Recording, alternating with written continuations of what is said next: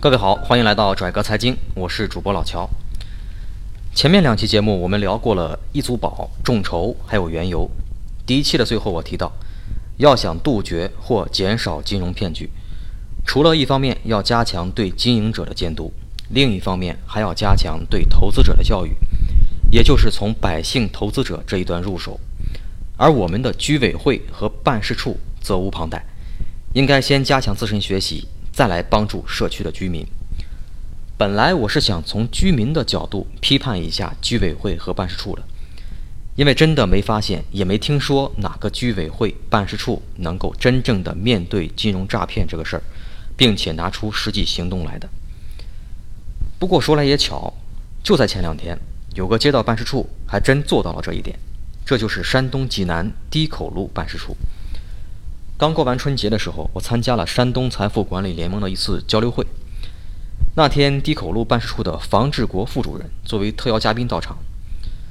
当时我只是认为从政人员参会的形式大于意义，仅此而已。但没想到，过了一个多月，房主任竟然邀请我的合伙人去办事处给辖区的居民做了一场公益性讲座。主题就是金融骗局的防范和理财引导。什么叫为民办实事呢？这就是实事。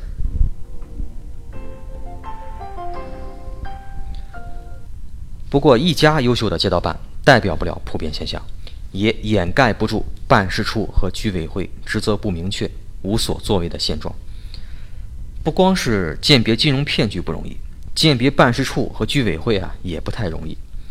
试问有多少社区居民能够说得清楚居委会和办事处的区别的？坦白讲，上大学之前我也没搞明白居委会和办事处是什么关系，以为是一家子。后来才知道他们不是一回事儿。那为什么会是这样呢？理论和实践总是有差距的。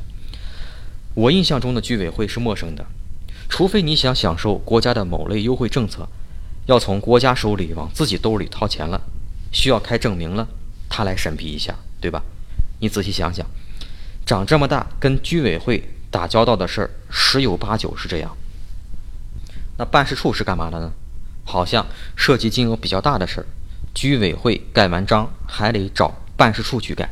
对，办事处可能是居委会的上级，但这只是我们印象中的居委会和办事处，并不是他们应该有的样子。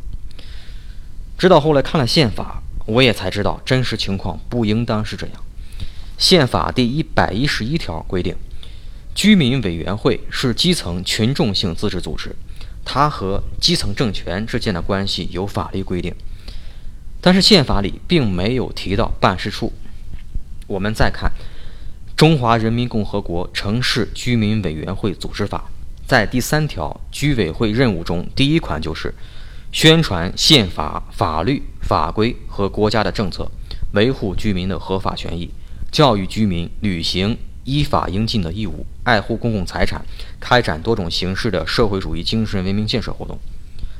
这是建立居委会的法律依据。而关于街道办事处，法律只做过笼统的规定。根据《中华人民共和国地方各级人民代表大会》。和地方各级人民政府组织法第六十八条规定，市辖区不设区的市的人民政府，经上一级人民政府批准，可以设立若干街道办事处作为它的派出机关。我们发现，其中并没有像居委会组织法一样明确办事处的功能和职责。其实，早在一九五四年的时候，我国就颁布了《城市街道办事处组织条例》。第一条规定，为了加强城市的居民工作，密切政府和居民的联系，市辖区不设区的市的人民委员会可以按照工作需要设立街道办事处作为它的派出机关。第四条规定，街道办事处的任务，一是办理市市辖区的人民委员会有关居民工作的交办事项；二是指导居民委员会工作；三是反映居民的意见和要求。这个条例规定的也很笼统，一点也不具体。当然，那个时候你想让他制定非常具体明确的标准或规定也很难，因为缺少实践经验，而实际工作中也比较倾向于政治和思想工作。直到后来，随着工作的重心转向了经济建设，之前的条例很明显已经不能适应社会的实际需求，于是，在二零零九年的时候被废止了。